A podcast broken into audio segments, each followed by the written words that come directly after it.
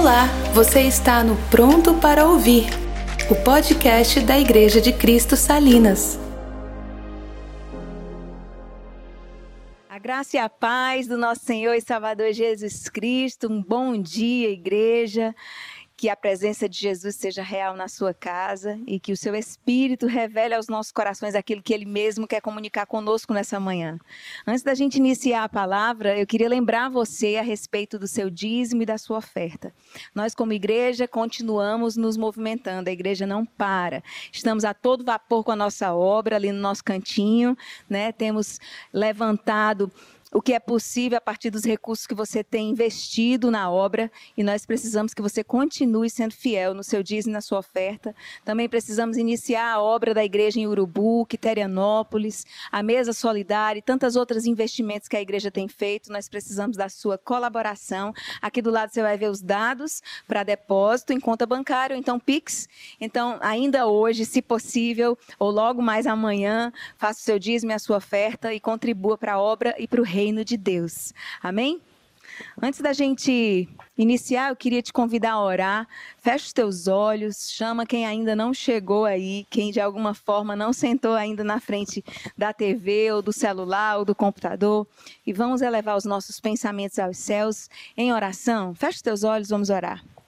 Senhor, muito obrigada, Deus, por tua presença entre nós. Obrigada, Pai, porque essa presença é garantida pela tua palavra que diz ali que onde dois ou três se fazem unidos no nome de Jesus, ali você se faz presente.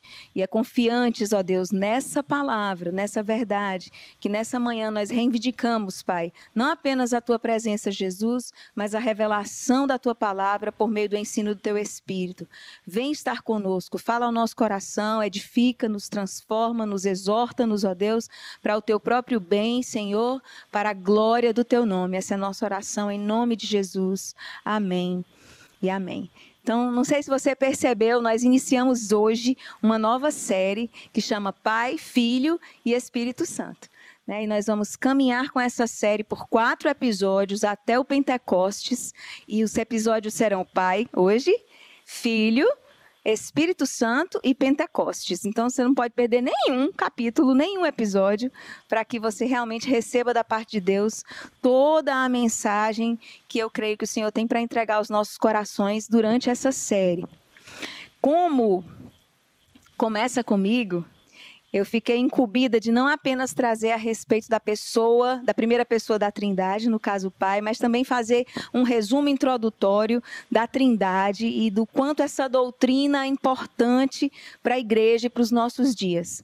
Né? Então, para introduzir, eu queria trazer algumas, alguns aspectos históricos e alguns aspectos teológicos para que você entenda por que, que a gente estuda a Trindade. Você pode pensar assim, tá, Melissa, mas de forma prática, de cunho prático. Por que, que a gente estuda teologia, então? Você vai perceber durante essa introdução e durante toda a série o quanto é importante a gente estudar a respeito de determinadas doutrinas e como elas são fundamentais para a vida prática da igreja.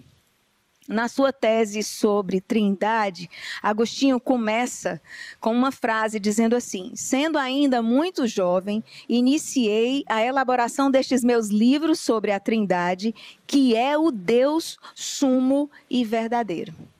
E é a partir dessa premissa que eu quero começar a falar sobre trindade para você nessa manhã é o Deus verdadeiro. Saber a respeito da doutrina da Trindade é, portanto, saber a respeito de Deus. E qual é a igreja que adora com propriedade se não conhece a Deus? Mas na frente eu vou partilhar outros motivos pelos quais a gente está estudando sobre a Trindade, mas é importante que a gente compreenda que essa doutrina vai sim fazer diferença na nossa vida prática e no nosso todo dia. O debate a respeito da Trindade começa muito cedo, já no primeiro século, quando a deidade, a divindade de Jesus começa a ser discutida, e isso vai se postergar nos concílios de Nicéia, Constantinopla, e a partir do terceiro século também sobre a divindade do Espírito Santo. Até o sétimo século a gente vai ver é, os homens de Deus discutindo a respeito da doutrina e, fu e fundamentando uma teologia trinitária que nós carregamos coisas e verdades descobertas a partir desse estudo aprofundado desde essa época. No, durante o advento da reforma protestante, a gente vê algum estudo a respeito, mas com a chegada do iluminismo, a doutrina da Trindade ela meio que adormece, sendo despertada novamente no século XX com um teólogo chamado Karl Barth, que volta a estudar de novo a respeito da Trindade. E aí eu quero reforçar as motivações, né? A primeira motivação é que eu falei sobre ser quem Deus é. Segundo é porque nós cremos como igreja nessa doutrina. E o terceiro é porque ela traz consigo implicações de ordem prática na vida do crente. E aí você pode argumentar assim comigo, tá, Mel, mas e na Bíblia? Eu não tenho interesse em, em fala de teólogo, eu não tenho interesse na fala do Calbart, do Agostinho, dos concílios, eu quero saber o que, é que a Bíblia diz a respeito da Trindade. Então eu vou dar um, uma pincelada superficial, porque é assunto para a gente passar o dia inteiro falando ou mais, mas eu vou dar uma pincelada para você entender mais ou menos como é que a gente vai perceber a Trindade nas Escrituras. No Antigo Testamento, a doutrina da Trindade é uma realidade escondida, é uma realidade oculta. Nós não vamos ver a Trindade se manifestando de uma forma.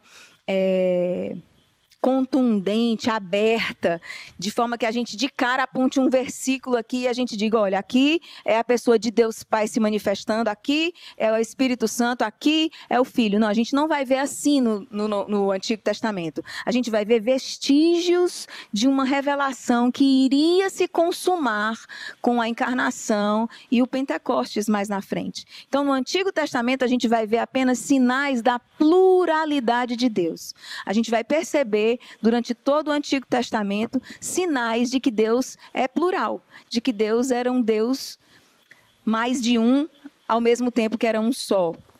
E aí eu vou citar para vocês aqui alguns textos, só para você entender como é que isso vai acontecer no Antigo Testamento e como a gente vai ver esses sinais da pluralidade de Deus no Antigo Testamento.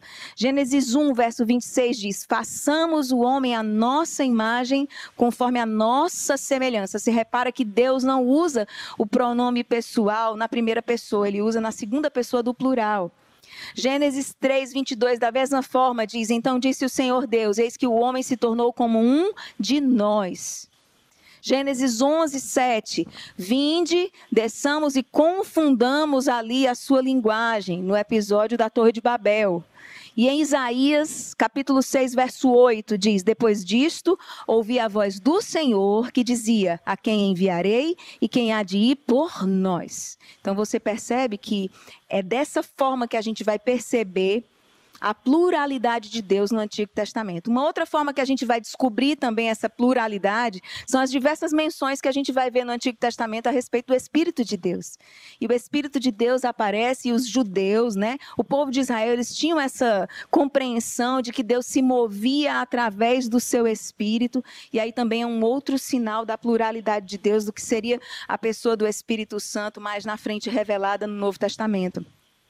A gente também vai ver a personificação da sabedoria. Se você, mulher, acompanhou a gente em janeiro na jornada por provérbios que a gente fez no canal Apenas 10 do Telegram, nós estudamos provérbios capítulo por capítulo. Foram 31 dias estudando provérbios. E nos capítulos 8 e 9, a gente vê muito claramente essa personificação da sabedoria como sendo uma pessoa, como sendo a palavra personificada, já dando ali uma ideia do Logos, né? uma ideia de mais uma pluralidade da parte de Deus. E, por fim, é a figura controversa do anjo do Senhor. Por que, que eu digo que é controversa? Porque alguns autores não consideram, outros entendem que pode ser a pessoa de Jesus já se revelando no Antigo Testamento. O fato é que todos esses pontos que eu levantei, eles são a maneira como nós vamos perceber a trindade acontecendo no Antigo Testamento. E no Novo Testamento a gente vai ver a materialização da doutrina. A doutrina em si, queridos, nunca a gente vai ter um texto áureo que confirme que Deus é trino. Não existe isso nem no Novo Testamento. No Novo Testamento, a gente vai ver a materialização disso acontecendo.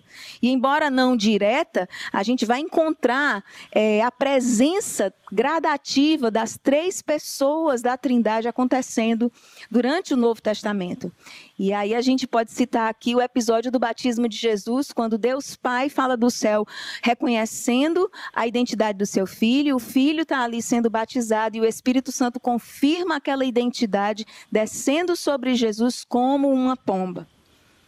E aí, para a gente finalizar essa introdução a respeito da Trindade, eu queria trazer para você uma definição do Wayne Gruden, que seria uma definição bem sucinta e resumida do que é Trindade.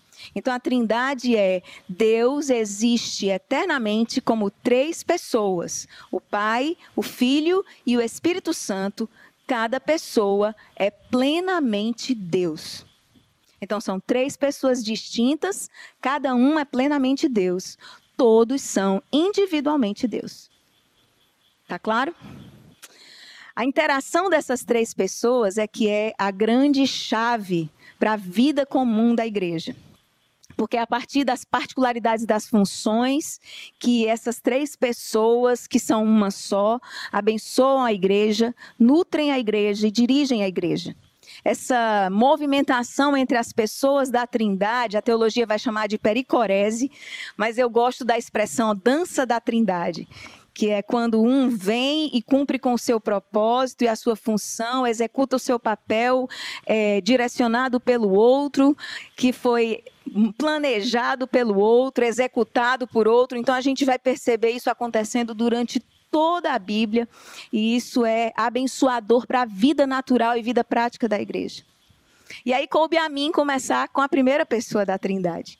E hoje nós vamos falar a respeito do Pai a respeito do nosso Pai Celestial. E o texto que eu separei para que nós meditássemos a respeito é uma parábola muito conhecida de todos nós, se encontra no capítulo 15 do Evangelho de Lucas. Nós vamos ler dos versos 11 ao 24 e diz assim: Jesus continuou: Um homem tinha dois filhos. O mais novo disse ao seu pai: Pai, quero a minha parte da herança. Assim, ele repartiu sua propriedade entre eles. Não muito tempo depois, o filho mais novo reuniu tudo o que tinha e foi para uma região distante, e lá desperdiçou os seus bens vivendo irresponsavelmente. Depois de ter gastado tudo, houve uma grande fome em toda aquela região e ele começou a passar necessidade. Por isso, foi empregar-se com um dos cidadãos daquela região, que o mandou para o seu campo a fim de cuidar de porcos. Ele desejava encher o estômago com as vagens de alfarrobeira que os porcos comiam, mas ninguém lhe dava nada. Caindo em si, ele disse: Quantos empregados do meu pai têm comida de sobra e eu aqui morrendo de fome? Eu me porei a caminho e voltarei para o meu pai, e lhe direi: Pai, pequei contra o céu e contra ti. Não sou mais digno de ser chamado teu filho. Trata-me como um dos teus empregados. A seguir, levantou-se e foi para o seu pai. Estando ainda longe, seu pai o viu e, cheio de compaixão, correu para o seu filho e o abraçou e o beijou. O filho lhe disse: Pai, pequei contra o céu e contra ti. Não sou mais digno de te chamar, de ser chamado teu filho. Mas o pai disse aos seus servos: Depressa, tragam a melhor roupa e vistam nele. Coloquem um anel em seu dedo e calçados em seus pés. Tragam um novilho gordo e matem-no. Vamos fazer uma festa e alegrar-nos, pois este meu filho estava morto e voltou à vida. Estava perdido e foi achado. E começaram a festejar o seu regresso. Amém? Vamos orar? Senhor, nós colocamos, ó Deus, as nossas vidas diante de Ti e te pedimos, Pai, que enquanto nós nos debruçamos sobre a palavra da verdade, nós deixemos a nossa mente e o nosso coração disponível para aquilo que você quer comunicar conosco, para aquilo que você quer transformar no nosso interior, para aquilo que você quer nos exortar. Nós estamos prontos, Pai. Usa a minha vida e fala aos nossos corações no poder que é no nome de Jesus. Amém. E amém. A nossa geração, ela tem uma dificuldade bem real com a figura paterna. É... Eu acredito que Satanás ele vem se empenhando nas últimas décadas em destruir a figura masculina e a figura paternal, porque ele sabe que quando destrói isso, ele por consequência destrói a nossa facilidade de aproximarmos-nos de Deus. Quando ele consegue destruir na família a figura do pai, ele consegue também comprometer o relacionamento daquela família toda com o Deus Pai, com o nosso Pai Celestial. E eu entendo que você pode ter essa dificuldade, porque talvez você tenha vivido uma realidade familiar que te roubou a alegria de ter um pai presente, um pai amoroso, um pai que realmente cuida, se preocupa. Mas eu creio que nós precisamos, como igreja, resgatar a figura paterna de Deus nas nossas vidas, não apenas para que a gente usufrua do nosso pai natural e que a gente consiga transpor algumas barreiras geracionais ou problemas que foram é, enfrentados durante a infância dos, dos irmãos da sua casa, por exemplo, mas também para que a gente usufrua de uma relação plena com a pessoa de Deus sabe? Entenda que não dá para desassociar uma pessoa da outra na Trindade. Se você quer Jesus, o Pai vem junto, não tem como não vir, não vir com com toda a Trindade junto. Se você adora Jesus, você tem que adorar o Pai. Se você adora o Espírito Santo, você tem que adorar Jesus. Se você adora o Pai, você tem que adorar Jesus também. Então não tem como desassociar as figuras, queridos. Nós precisamos fazer as pazes com a figura de Deus Pai Jesus define Deus como sendo o Pai. Sai da boca de Jesus por várias vezes isso nos evangelhos. E em todo o Novo Testamento nós vamos ver a, a Deus sendo apontado como Pai 272 vezes. No Antigo Testamento a gente vai ver essa menção apenas oito vezes. Porque a relação de Israel com Deus não era essa relação próxima e íntima Jesus na cruz do Calvário, ele resgatou para nós, conquistou para nós essa possibilidade de nos relacionarmos com Deus a partir da sua paternidade. É por isso que ele insiste e traz a definição de Deus como Pai durante a sua caminhada sobre a terra. E é por isso que seus discípulos vão fazer o mesmo, ensinando a igreja várias e várias vezes a respeito do Pai celestial. Deus é o Pai. E os atributos de Deus são muitos, a gente podia listar vários deles, já estudamos como igreja os atributos de Deus, mas eu queria me deter aos traços de paternidade que a gente vê nesse nessa parábola. Porque eu acredito que os traços que vão, ah, vão florescer a partir dessa palavra, a partir dessa parábola, os traços da paternidade de Deus que estão presentes nessa parábola, eles podem, de forma prática, trazer alento, consolo e uma revelação poderosa, linda para os nossos corações nesses dias que nós estamos vivendo de pandemia. E aí nós vamos começar e nós vamos passear pela, pela meu Deus, pela parábola e vamos iniciar no verso 11. O verso 11 começa dizendo: certo homem tinha dois filhos.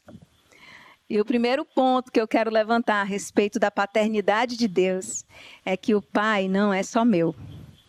Ele é pai de mais alguém. Quem é pai e mãe de mais de um filho vai concordar comigo que os nossos filhos são muito diferentes uns dos outros. Né? A gente, quem nunca usou a expressão, nem parece que nasceu da mesma mãe e do mesmo pai, de tão diferente que são. Né? Nós, nossas duas meninas são absurdamente diferentes uma da outra. Mas elas duas são nossas filhas. Nós somos os pais das duas. Deus é pai de mais alguém. E esse alguém, querida, é seu irmão. Ai, Melissa, isso é tão óbvio. Não parece ser tão óbvio, principalmente nos nossos dias, onde atualmente a gente vê a igreja se degladiando e brigando uns com os outros, irmãos brigando uns com os outros, esquecendo que são filhos do mesmo pai. Deus é pai de mais de um filho. Não importa o quão diferente os filhos são, o pai os ama. A exemplo da parábola, não importa o quão grande é o pecado de um, não importa o abismo que distancia um filho do outro, O pai é pai dos dois e o pai os ama. Não importa o quão santo você pareça ser aos seus próprios olhos, nem importa o quão falte cristianismo naquele teu irmão que você acha que não pode ter convertido porque está agindo de determinada maneira, porque pensa de determinada maneira. A exemplo do, da parábola do filho pródigo, nós podemos perceber que os filhos do mesmo pai são diferentes, sim, pensam diferentes, sim, mas são amados pelo Pai da mesma forma. E isso é uma revelação poderosa para os nossos dias. O Pai é seu, mas é meu também. O Pai é seu, mas é do irmão com quem você não concorda também. E por que, que essa revelação a respeito da paternidade de Deus é tão importante para os nossos dias? Porque ela fomenta unidade. Percebe que conhecer a respeito das figuras da Trindade promovem uma realidade importante para os nossos dias como igreja?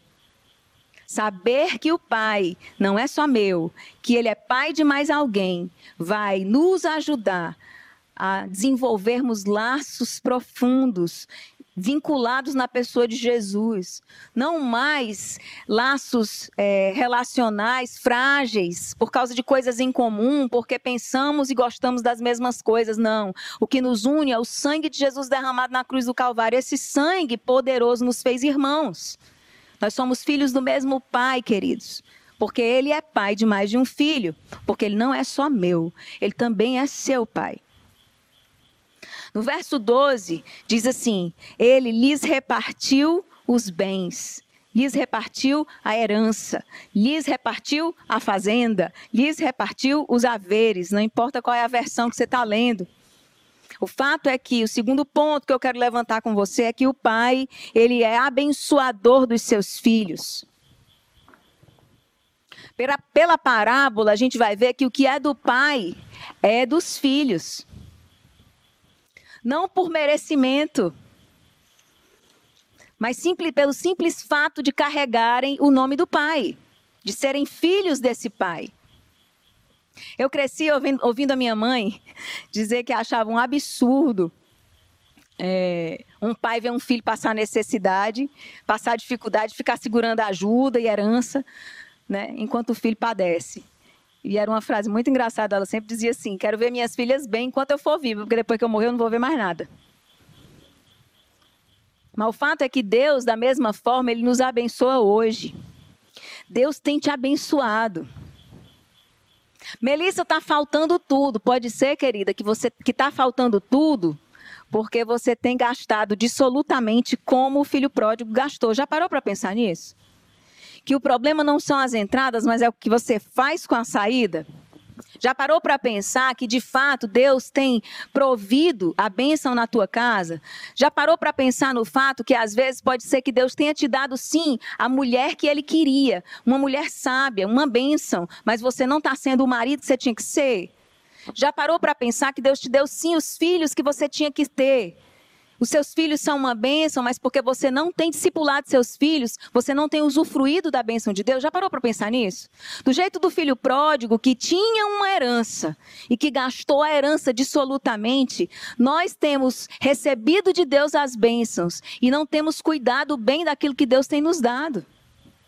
Isso não significa dizer que Deus não está nos abençoando, significa que nós não estamos honrando a Deus a partir do que temos feito com que Ele nos abençoa. Porque o texto confirma, e as escrituras também, e a natureza revela que Deus é um Deus cuidador, Ele é um Pai cuidador, é um Pai abençoador. Deus abençoa os seus filhos. E aí eu queria que você refletisse nesses momentos nesses dias de pandemia, de dificuldade, onde tantos têm enfrentado problemas, a oportunidade que Deus tem te dado de perceber a sua bênção e de ser responsável com ela. De saber o que fazer, porque o Pai que nós temos, queridos, é um Pai que nos, que nos abençoa. Eu não tenho dúvida nenhuma de estar faltando com a verdade. Eu tenho certeza que Deus tem abençoado a sua vida. Mas você precisa ter olhos para perceber e ser responsável com o que Deus te entrega. Terceiro ponto, nós vamos encontrar no verso 17. O texto diz: Quantos trabalhadores de meu pai têm pão com fartura? E o que eu queria trazer nesse terceiro ponto é que no Pai há fartura. No segundo, a gente viu que Deus é abençoador dos seus filhos. Nesse terceiro, eu quero dizer para você que Ele não é só abençoador, mas Ele é farto em bênçãos. Na presença de Deus, há fartura de provisão. Na presença de Deus, a fartura de amor. Na presença de Deus, a fartura de alegria, conforme Salmo 16, 11. A presença do Pai é farta de tudo que nós precisamos. Guarde isso no seu coração. Tudo. Você sente falta de alguma coisa? Derrame-se na presença de Deus. Você sente falta de alguém? E nesses dias todos nós temos sentido falta de alguém. Derrame-se na presença de Deus. É na presença de Deus que há fartura de tudo que você precisa. E tudo que você sente que falta é na presença de Deus que você vai encontrar. Sabe por quê, querido? Porque só Deus é fonte. A fartura em Deus, porque Ele é fonte de todas as coisas. Ninguém mais é fonte. Nada é fonte, coisa nenhuma pode promover no seu coração satisfação além do Senhor. Ele é fonte. Na presença dele, há fartura de tudo que a gente precisa. Amel, mas eu vou entrar na presença de Deus? Eu não estou na presença de Deus? Não é uma constante? É sim. Mas nós podemos nos afastar da presença de Deus mediante o nosso pecado. Nós podemos nos esconder de Deus ao não buscarmos ao Senhor. E pior, nós podemos não desejar a presença de Deus. E quando esse estado chega ao nosso coração e à nossa casa, nós precisamos lutar contra a nossa tendência pecaminosa de não desejar ao Senhor e clamar aos céus pelo Espírito Santo de que nós sejamos visitados por fome e sede por Sua presença. Eu não tenho nenhuma dúvida de que todas as tuas ausências e as tuas necessidades vão ser supridas nesse lugar. Eu não tenho nenhuma dúvida de te orientar buscar mais ao Senhor, é de estar no seu quarto fechado com Ele e que você não vai encontrar o que você precisa nesse lugar. Porque o nosso Pai Celestial, Ele é fonte. Nele há fartura de tudo que nós precisamos. É equilíbrio emocional que você precisa? Existe na presença do Pai é, satisfação emocional para suas carências que você precisa, é na presença dele que você vai encontrar. É insatisfação consigo, falta de amor próprio, é na presença de Deus que você vai encontrar. Tudo se resolve na presença farta de Deus.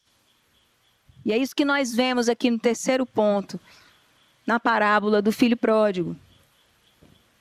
O quarto ponto que eu quero levantar está no verso 18 e diz assim: Irei ter com meu pai.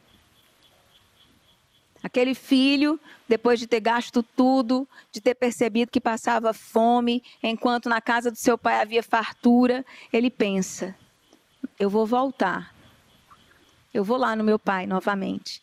Eu vou fazer uma proposta para ele. E eu vou sugerir trabalhar para ele.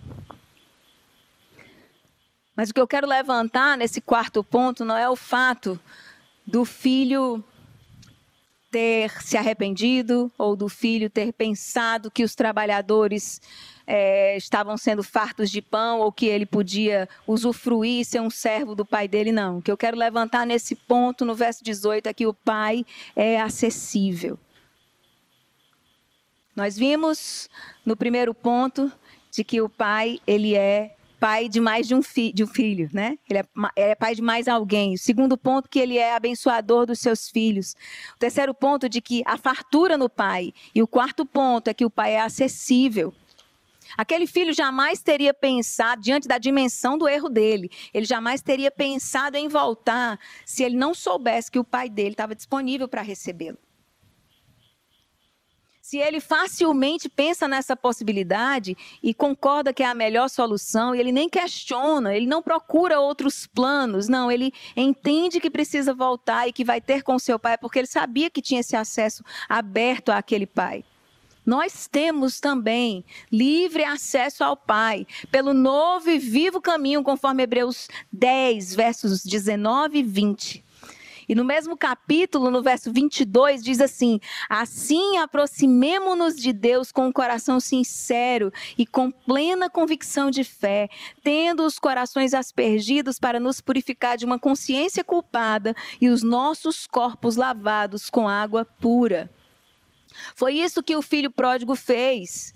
E ele fez porque ele sabia que tinha esse acesso.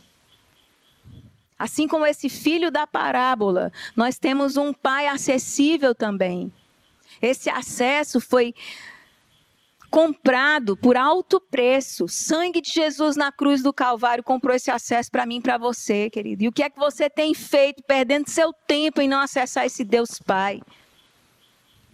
Por que, que você está buscando e atirando para todo lado, procurando soluções para o teu problema, procurando soluções para a tua situação, para o teu próprio coração, em pessoas, em situações, em profissão, em bem-estar econômico, em posições sociais, quando na verdade você tem livre acesso ao seu Pai.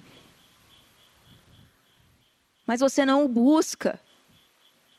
Assim como o exemplo do filho pródigo, nós precisamos, no no fundo do poço, no auge dos nossos problemas, no momento mais terrível da nossa vida, nós precisamos trazer à memória o fato de que o nosso Pai celestial, ele é acessível. Ele é disponível, está sempre esperando. A palavra de Deus diz que quem busca encontra esse Deus. Diz que quem bate em sua porta, ela é aberta. Diz que quem procura acha.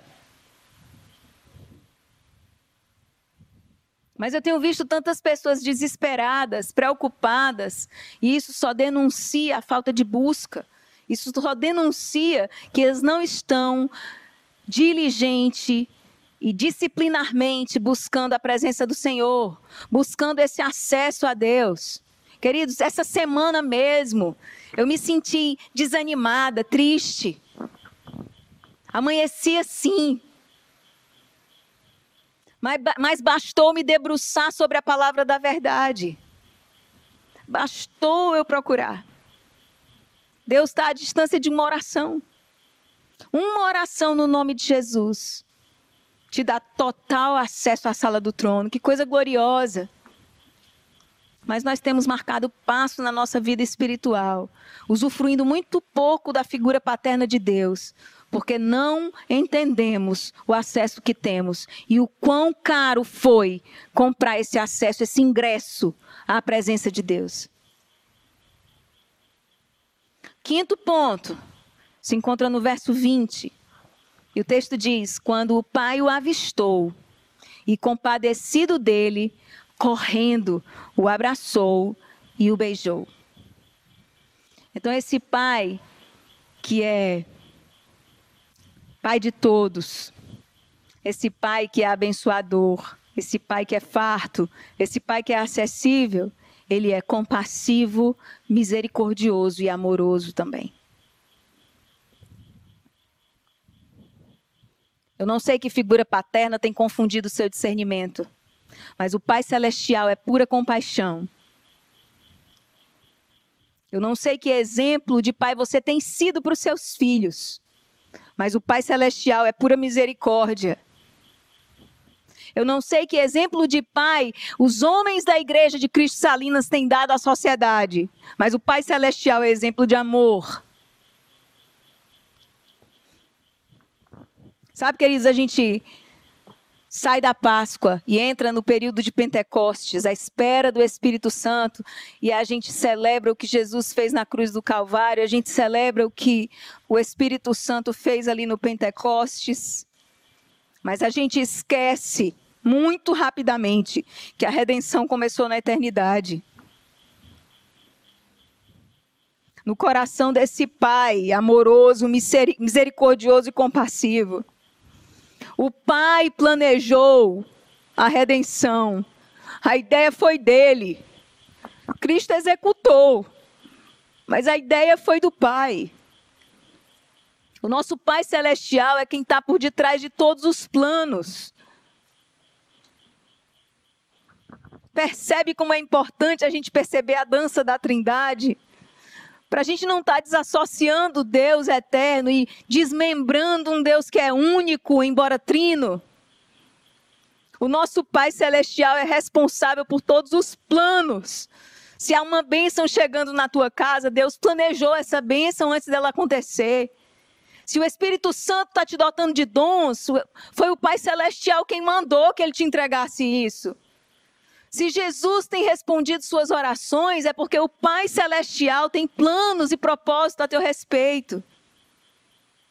Pensamentos de paz e não de mal, para vos dar o fim que desejais. O nosso Pai Celestial é compassivo, misericordioso e amoroso. Foi ideia do Pai Celestial vir correndo na nossa direção por meio da encarnação. Foi ideia do nosso Pai Celestial nos abraçar através da salvação. E também saiu do coração do Pai Celestial o beijo da graça que recebemos quando encontramos o Senhor. Esse pai da parábola que corre, abraça e beija. É o seu Pai Celestial que sempre correu na sua direção, sempre esteve com os braços abertos e disponível para beijar sua testa todas as vezes que você inclinar sua cabeça na direção dele.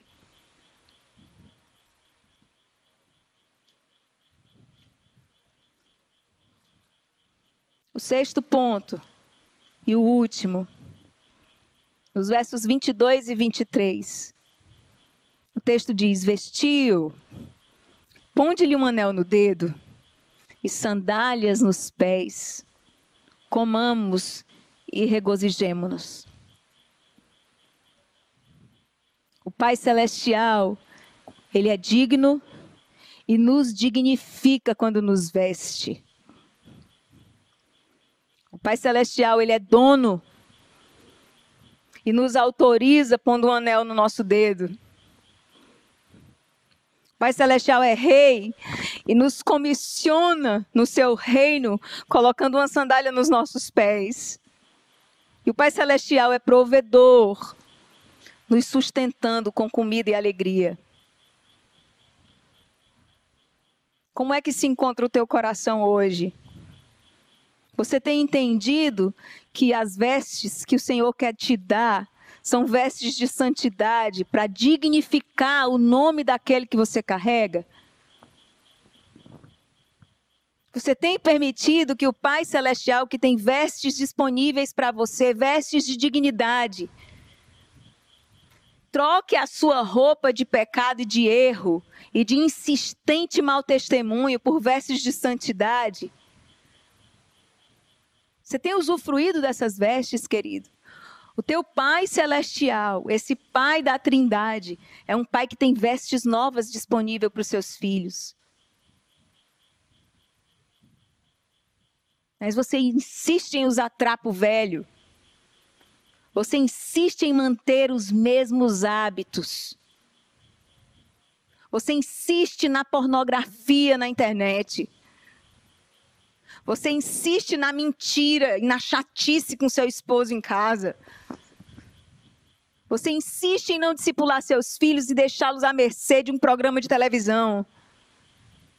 Enquanto há vestes novas disponíveis para toda a casa, o Pai Celestial tem um guarda-roupa para nós. E Ele quer trocar as nossas vestes que é que você tem feito com a autoridade que o nome de Jesus conquistou para você na cruz do Calvário? Cadê o anel que te autoriza? Como você tem se posicionado no meio das trevas desse mundo? Será que você tem que se escondido?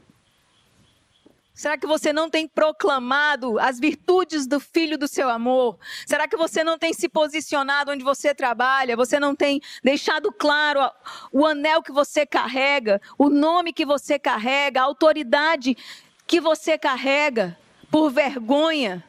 Será que você, como muitos homens casados, quando vão sair, tira a sua aliança, tira o compromisso, esconde o seu compromisso com Deus? Ah, queridos, Deus tem anéis de autoridade para dar para os seus filhos e nós precisamos usar esses anéis com orgulho santo. Gratos pelo nosso Pai que nos autorizou. Não viva como um cidadão da terra, viva como um cidadão do céu. Faça jus ao nome que você carrega. que é que você tem feito com o comissionamento que Deus te deu? Domingo passado, o Márcio ministrou sobre isso, ministrou sobre a responsabilidade do ID, ministrou sobre a responsabilidade de que nós sejamos essa bandeira, essa candeia, essa luz e esse sal, onde quer que Deus nos levanta e nos coloca. Que é que você tem feito com as sandálias do Evangelho que Deus tem calçado os teus pés? Olha para os teus pés agora aí na tua casa. Onde é que ele tem pisado?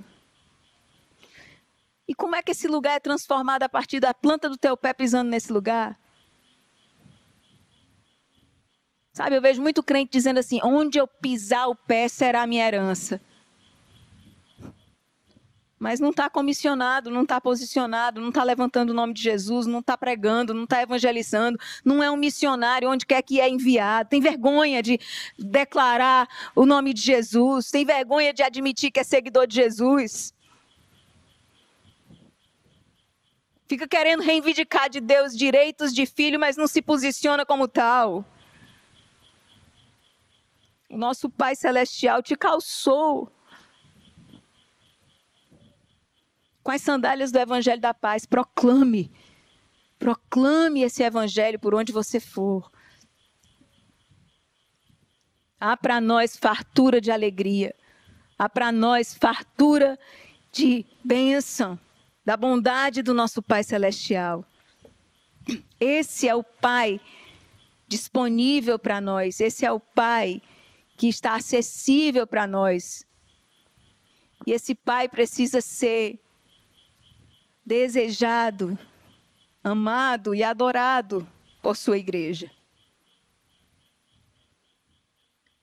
Eu espero que as verdades que nós encontramos nessa parábola tão conhecida de todas nós chegue ao teu coração nessa manhã e transforme a sua maneira de enxergar Deus Pai.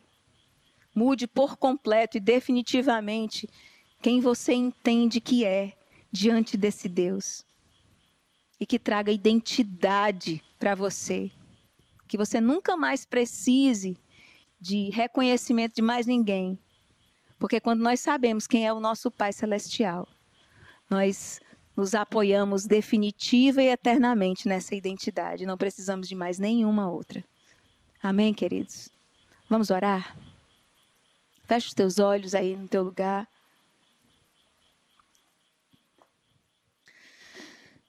Senhor, nós nos colocamos diante de Ti nessa manhã, Pai, para te agradecer pela Tua palavra, te agradecer pelo Teu Espírito, te agradecer, Senhor Deus, porque essa palavra nos orienta, nos transforma. Mas além disso, Pai, queremos te agradecer pelo Pai que você é, Senhor. Ah, Deus. Eu não sei quais feridas pais naturais deixaram no coração dos meus irmãos. Mas eu espero de coração que cada um deles nessa manhã abra o acesso ao teu espírito para serem curados por qualquer ferida diante da revelação gloriosa do Pai celestial que tu és. Que esse entendimento a respeito de Deus Pai coroe a cabeça de cada um dos meus irmãos e irmãs. E que os defina por completo e não apenas defina sua identidade, mas defina o relacionamento deles contigo. Que nenhum tenha mais nenhuma reserva ao se aproximar do Senhor, mas confiadamente acessem esse santo dos santos na tua presença, usufruam do Pai celestial que tu és.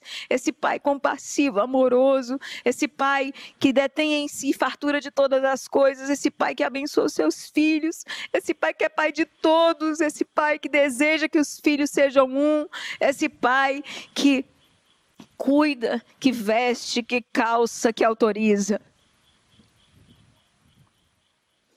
Visite, Senhor Deus, os lares Transforme, Senhor Deus, os pais dessa igreja. Transforme a paternidade dos pais que estão me ouvindo nessa manhã. Conduza-os a exemplo do Deus Pai, do Pai Celestial, que eles se espelhem em Ti, Senhor. E que entendam a honra que é vestir paternidade na terra. Entendam a responsabilidade de apontar para o Pai Celestial enquanto são pais dos filhos que você mesmo confia a cada um. Oriente os homens dessa igreja, Senhor, a se posicionarem como pais semelhantemente ao Senhor. Faça isso, Deus, na nossa comunidade. Nós te agradecemos por tua palavra, te agradecemos pelo que você tem realizado nos nossos corações. E confiamos, Pai, que muito mais você ainda vai fazer dentro de nós e a partir de nós. Essa é nossa oração, no poder que há no nome de Jesus. Amém e amém. Que o amor de Deus, as consolações do Espírito Santo e a graça que veio por meio de Cristo Jesus beije a testa de cada um dos teus filhos, no nome de Jesus. Amém e amém. Você também encontra essa mensagem em vídeo em nosso canal do YouTube, Igreja de Cristo Salinas.